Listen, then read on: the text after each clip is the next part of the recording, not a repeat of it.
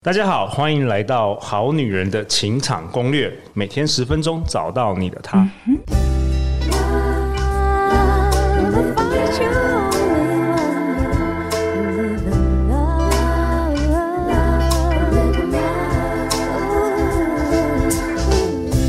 大家好，我是你们主持人陆队长。相信爱情，所以让我们在这里相聚，在爱情里成为更好的自己。遇见你的理想型。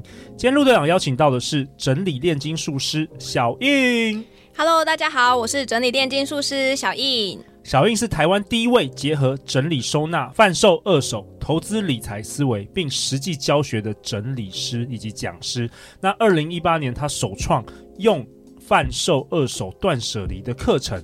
他目前也是整理炼金术工作室的负责人，我欢迎你。今天呢，同时我们请到好女人听众的代表，我们欢迎 Jenny。Hello，大家好，我是 Jenny。呃，白天我是上班族，但晚上我会化身拉丁舞蹈的老师，还有舞会的 DJ。啊，Jenny，欢迎本周都陪伴我们录 Podcast 啊。那小易呢，在今天这一集，你想要跟我们好女人、好男人分享什么？嗯，在这一集啊，我要跟大家分享一个非常重要的观念，嗯，就是不管你有没有伴。不管你是男生或女生，我们都要有一个自己要准备退休金的观念。OK，不管有没有办，都要把自己的退休金准备好。嗯，没错。我现在是三十多岁了。那当我有这个呃退休金这个念头、这个想法的时候，是在三十岁那时候失恋的时候。那那时候我开始断舍离，我就觉得很悲观，因为那时候我爸。就是在前几集我们有讲到，我爸要赶我出门嘛。对。然后那时候带给我很大的震撼，我觉得这世界好像没有人可以依靠，我只能靠我自己。因为你看，就是哎，失恋，就是男朋友也不爱，然后爸爸也不爱，对，被逐出。对啊，很可怜。所以就想说，是不是有一天，如果我老了，我爸就是家人什么都不在的时候，我是不是要自己一个人过活？那这些钱我好像要准备好。嗯。那为什么会觉得哎，好像要一个人？是因为那时候三十岁，我就很怕说，我未来再也找不到对象。嗯。对，所以我就觉得说，好，那我就是。不管以后有没有生小孩，我都是先把这笔钱准备好，比较安心。好，因为我有金钱的不安全感。好，所以我就想说，好，那我们就来看看我现在退休金就是累积到多少吧。然后，所以我就开始去，嗯、就是去政府，然后去申请了自然人凭证，然后我就去看一下说，说查一下，说我现在的劳退累积多少钱，然后以及就是劳保局去试算了一下，就发现到说，哎，就是。我的退休金，如果到我工作到六十五岁吧，那退休金只有一万多块，快两万块。你说每个月？每个月，OK，对，加起来这样子，我就觉得天哪，怎么会这么少？因为你想哦，就是我距离三六十五岁退休还有三十多年，那我们之后现在可能两万块，可是以后两万块可能就。被通膨啊什么吃掉嘛，可能就等于现在一万块的价值。那这样子这个钱够用吗？对不对？所以我就想到，哇天呐！就是如果假设我现在不赶快去累积这个退休金的话，那是不是等到就是六十五岁的时候再准备，是不是就来不及了？对，所以我就开始学习一些投资理财的知识，这样子。这也是我为什么会开始累积退休金的原因。哎，那想请教一下小印，就是如果我们完全对劳退跟退休金这种东西没有概念的话，我要怎么去查它？对啊，一般人我们都比较没有概念，对，完全不知道去哪里找这个资讯。嗯，好，其实因为我们的退休金呢、啊，我先我先讲一下我们的退休金是由什么组成的。好了，好，好，好，我们可以先想一下，就是有一个正三角形，金字塔一样，最底下的话其实是政府准备的，像是劳保啊，然后公教保，然后军保、国民年金这些哦，都是社会福利哦，所以最底层是这个部分。那这个领到的钱，其实政府没有要让你大富大贵啦，非常少，对，非常少，所以那只是糊口而已，就是你根本没办法过个很。很有品质的生活，好，然后第二层其实就是你的职业的退休金，也就是说我们的劳退，哦，就是这如果假设你是有在上班的人，那老老板他会提拨一些钱，然后你自己也可以额外再提拨一些钱进去，这就是我们的职业的退休金。好，那这个部分呢，其实很多人不知道的是，这个钱啊，就是你自己提拨的那个钱，其实是没办法领一辈子的。他只能领到大概八十四岁。OK，对，所以你看哦，现在我们的平均年龄，女生其实已经接近八十四岁了。嗯，那如果说在三十多年后，这个平均年龄一定会再往后，因为台湾现在已经是一个。就是到了那叫什么高龄化，呃，高龄社会已经不是化了，是高龄社会了。所以我们每个人都会活超过八十四岁，然后那个退休金就断炊了。对，好，所以第一层跟第二层其实是不不够支付我们的退休金的，所以第三层就是我们自己要准备的退休金。对，但是很多人在呃知道这个观念之前，其实他会把这个三角形想成是正三角形，然后就是最底层应该是给我们最多，就政府应该给我们最多。嗯，然后因为我们缴了很多税嘛，很多人会这样想。然后第二层的话是老板应该要给我们这样子，所以我们不用准备什么，我们只要准备一点点就好了。哦，很多人都会这样想，但是我们要把它倒过来，其实是一个倒三角形，其实还是要靠自己，大部分都要靠自己的。嗯、对，所以。因为你想要过怎样的生活，只有你自己知道，所以这些钱其实应该要由你自己来累积。好，那我们接下来呢，来讲一下，就这三层呢，我们要怎么查询跟准备？那第一层呢，刚刚有讲到是社会福利的部分，这个呢，你可以去劳保局，然后就可以直接你输入数字就可以了，输入你的薪资，然后跟就是诶通膨啊，或者是你年薪的涨幅，就可以算出说你一个月可以领多少钱。这个通膨我们要怎么知道？是当当年的通膨率吗？还是？嗯、呃，就是你大概输入两三趴就可以了。然后我觉得比较难的应该是薪资的涨幅这件事情比较难。对，因为万一做了十年薪资都没有涨，那这样子。而且而且还有中间可能会那个失业，或者是换工作，中间中断工作。对，所以这个部分你可能就要估保守一点，嗯，一趴啊抓个 buffer 这样子。对，那所以我为什么说就是其实应该是倒三角形，你要很多都要自己准备，是因为未来有很多时候都是不确定性的。对，好，所以我们现在已经已经会查那个社会福利的这个最底层之后，接下来我们要来查劳退，也就是。呃，雇主每个月会提拨六趴给你，然后你自己又额外可以假设又再多提六趴的话，这个要怎么查？就是你可以去呃，就是户政事务所，然后去申请自然人凭证，再准备一个读卡机，然后进去政府的网站，其实就可以查询了。那你就可以看到啊，就是每个月，然后雇主会帮你提拨多少钱。我也蛮建议大家去查的，为什么呢？因为你就可以知道说雇主到底有没有帮你真正的提拨进去。哦。嗯，因为如果假设他没有提拨，你也不知道，或是他提拨的钱是错的，他帮你就是弄错那个金钱的那个类别的话，其实你也不知道，所以我建议大家都要去申请比较好。好，那这是第二层。那这在第三层的话是自己要准备的退休金。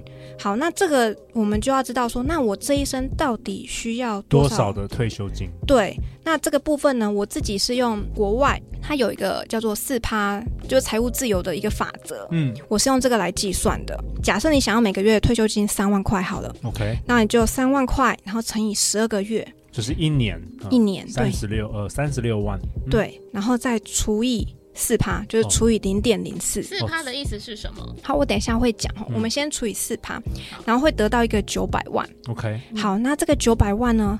你这个资产你要放在哪里？你要放在一个就是有六趴以上。六趴以上的投资报酬率的，的对的投资标的上面，为什么一个是六趴，一个是四趴？我现在要讲哈，因为就六跟四中间是差两趴，那这个其实就代表的通膨率哦。先预估通膨率，对对对对。所以你如果这个六趴的这个投资报酬率，它不是一直成长嘛？可是我们每年其实会扣掉大概两趴的通膨，所以你到时候实际可以真正。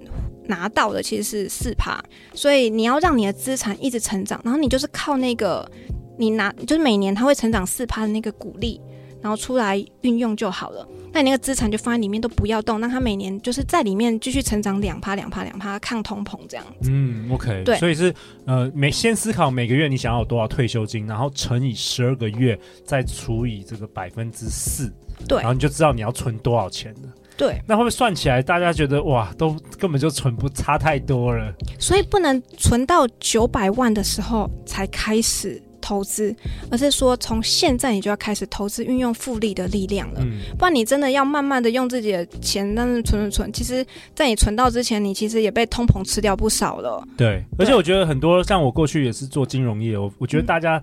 最常呃遇到的盲点就是大家其实想要投资，但是是在那边买来买去、卖来卖去，一直 一直在那边操盘，然后到最后其实都比那个你长期投资的这个报酬率来的低很多。嗯，嗯、对啊，而且因为短进短出的时候，有时候也会影响到工作跟生活、啊。对，然后一大堆手续费，然后你花一一大堆时间研究，到最后还不如就是投资在 ETF 或等等的。嗯、对，还有投资自己啊。对对对，对因为其实你年薪的涨幅也会影响你的退休金，因为我们刚刚有讲到第二层就是职业退休金的部分，其实是靠雇主提拨嘛。可是雇主凭什么提拨？他就是凭你那个薪资来提拨的。所以当你薪资越高，其实你第二层那个职业退休金也会越高。那我我想问小英，就是过去这些财务规划的学员呐、啊，嗯，你最常遇到他他们最常遇到的挑战是什么？因为你都会帮他们分析他们的财务嘛。嗯，我觉得最大的挑战是很多人以为两三年就可以财务自由了。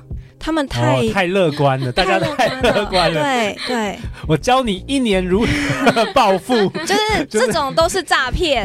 对对，无痛无痛资产成长，然后一年暴富，一年退休，那个财富自由。对，都是诈骗。你可以用刚刚，所以大家都太乐观了啦。对，你可以用我刚刚讲的那个四趴法则去算，你真正到底需要累积到多少资产才够你退休？所以你一个月只存怎么几千元，根本不可能，不行，永远要做到一百岁。对对对，其实你要存上万元的。哇，那 Jenny，你我现在很紧张哎，你你晚了三十年，真的我好 紧张哦。可是你爸妈已经有帮你，希望是金山银山。你爸妈已经帮你存了很多年了，希望希望。OK。所以大家如果就是先清楚知道自己现在的现况，看清楚现实的话，我觉得你会提早别人很多步。哇，这个我觉得这也蛮黑暗的，嗯、因为 你要想到你如果是生病啊，或是一些医药费，你都还没算那些。哦，对，所以其实保险也蛮重要的哦。嗯嗯嗯，嗯对，所以在累积退休金的这个过程中，我们也可能因为一些，就比如说，呃，生病或是意外，然后会暂停工作嘛。对。对，那这时候你的退休金是不是第一层跟第二层跟第三层都累积不了？对，所以就也是很需要保险来来帮忙，嗯、就让你在这个不管是医药费或是生活费上面，都至少会有一些支持支撑呐。嗯、所以我就觉得说，很多人都一心想要去做投资，对，甚至开杠杆去做融资、融券什么期货等等，对，选择权什么一大堆。但是呢，我会建议大家，如果你真的要开杠杆，你应该要先做，其实保险，保险其实是一个蛮好的杠杆基础。嗯、因为你看哦，你可能付个呃，可能两万块的保费好了，假设，然后但是你可能一次受伤或什么，你就可以理赔到十几万，然后甚至百万，甚至现在不是还有蛮多的，就像癌症啊什么，也是蛮，我身边蛮多人都是癌症或是糖尿病，三十几岁就得了。对，所以我觉得，如果你要开杠杆的话，你先把这种保险这东西买买买买齐，这样子。嗯、OK。那我有个问题，就是假如说我们好女人好男人，很多人可能是理财小白，嗯、他可能对投资完全没有概念的话，那我们要怎么跨出那个第一步呢？嗯，我觉得可以。如果假设你想要比较省钱的方式的话，我觉得看书是蛮蛮有收获的。其实是，嗯、对，因为但是要挑对的书啊。对，所以我觉得可以先多看不同的书。然后，因为像我之前在学投资理财的时候，我也看了蛮多书，也有去上课。但是我是先看书，然后赞同这个老师的理念之后，我才去上他的课。嗯，对。那但是也是要看蛮多，然后你才会知道说，哦，哪一个其实是你可以接受的观念，这样子。那可以请小英推荐几本书吗？好，我自己的启蒙书其实是《富爸爸跟穷爸爸》。哎，我觉得里面的理就是那个理财的观念，我觉得蛮重要。我觉得比起投资方法，反而理财观念更重要。然后再来就是刚刚陆队长有讲到 ETF，我觉得你可以朝 ETF 去挑选这样子。OK，好啊。那最后小英，你要不要在这一集的结尾也告诉我们好女人好男人？呃，请大家做一个功课吧。你的功课是什么？好啊，就是今天我们不是有讲到，就是三层的退休金嘛，一个是呃社会福利的退休金嘛，然后一个的话就是劳保，然后一个的话是劳退，然后再是自己的退休金嘛，请大家去查下面底层那两层，也就是劳保跟劳退，到底你现在累积多少，然后以及就是试算一下未来你可能会领到多少这样。OK，大家听完这一集也可以开始去思考你的退休金规划，毕竟现在少子化，不管有没有办。那退休金也都是我们每一个好女人、好男人都会面临的问题。那最后，最后，小易，你是第一次登场我们的好女人清场攻略，有没有什么想要跟我们现在一集都好几万人听，就是大家都是曾经跟你一样，都是在这个单身甚至失恋来听我们节目，有没有什么最后想跟大家说鼓励的话？我想就是大家听了这四集之后，应该会发现说，哦，其实钱蛮重要的，然后但是我们的钱好像都拿去买那些没有没有在用的东西哦，因为你有经过刚刚我们之前的那些作业整整理啊，跟记账啊，然后甚至是退休金这个，你可能会发现到说天啊天啊，我可能会很焦虑。我就是发现说退休金怎么那么少，或是存款怎么那么少，所以呢，就是请大家不要焦虑，就是你可以把你手中的东西，你不需要的东西就变现吧。因为像我之前发现退休金很重要的时候，我就更拼命的卖了我自己不要的东西，然后我从中回收了五十万，然后这些其实都是我投资的本金。对，那其实大家为什么存不到那么多钱？其实那些东西都在你家，嗯，所以请大家就是你如果真的很很很怕没有钱，或者很希望赶快开始投资理财，或是准备退休金的话，你可以先从你家开始整理起，嗯，然后如果你不会卖二手的话，也欢迎你来上我的课程，嗯，对，因为我的课程其实我有二十多年卖二手的经验，也可以教大家就是有系统、很快速的卖掉你的东西。好啊，相关小印的资讯，陆队长都会放在本集节目的下方。那 Jenny 呢？Jenny 也是第一次登场。Podcast 甚至登场，我们好女人的情场攻略有没有什么？我觉得今天就是代表这个好女人、好男人，很多小印讨论的主题啊，都是跟你切身非常有相关的。有没有什么想跟这个好女人、好男人在最后结尾说的？啊、我觉得这几集的内容啊，就是真的干货满满，会对我们人生真的有非常非常深远的影响。那我刚好前面有提到，我就是觉得我最近人生卡住的点，就是在这两个点：理财还有断舍离上面。哇哦，太完美了，刚好找到你。今天回家就开始做断舍离的功课，真的好啊！那在最后再次感谢小颖，感谢 Jenny。如果你喜欢我们本集的内容，也欢迎分享给你三位可能需要退休金的好朋友啊！每周一到周四晚上十点，《好女人的情场攻略》准时与你约会。相信爱情，我们就会遇见爱情哦！好女人的情场攻略，那我们就明天见喽，拜。拜拜。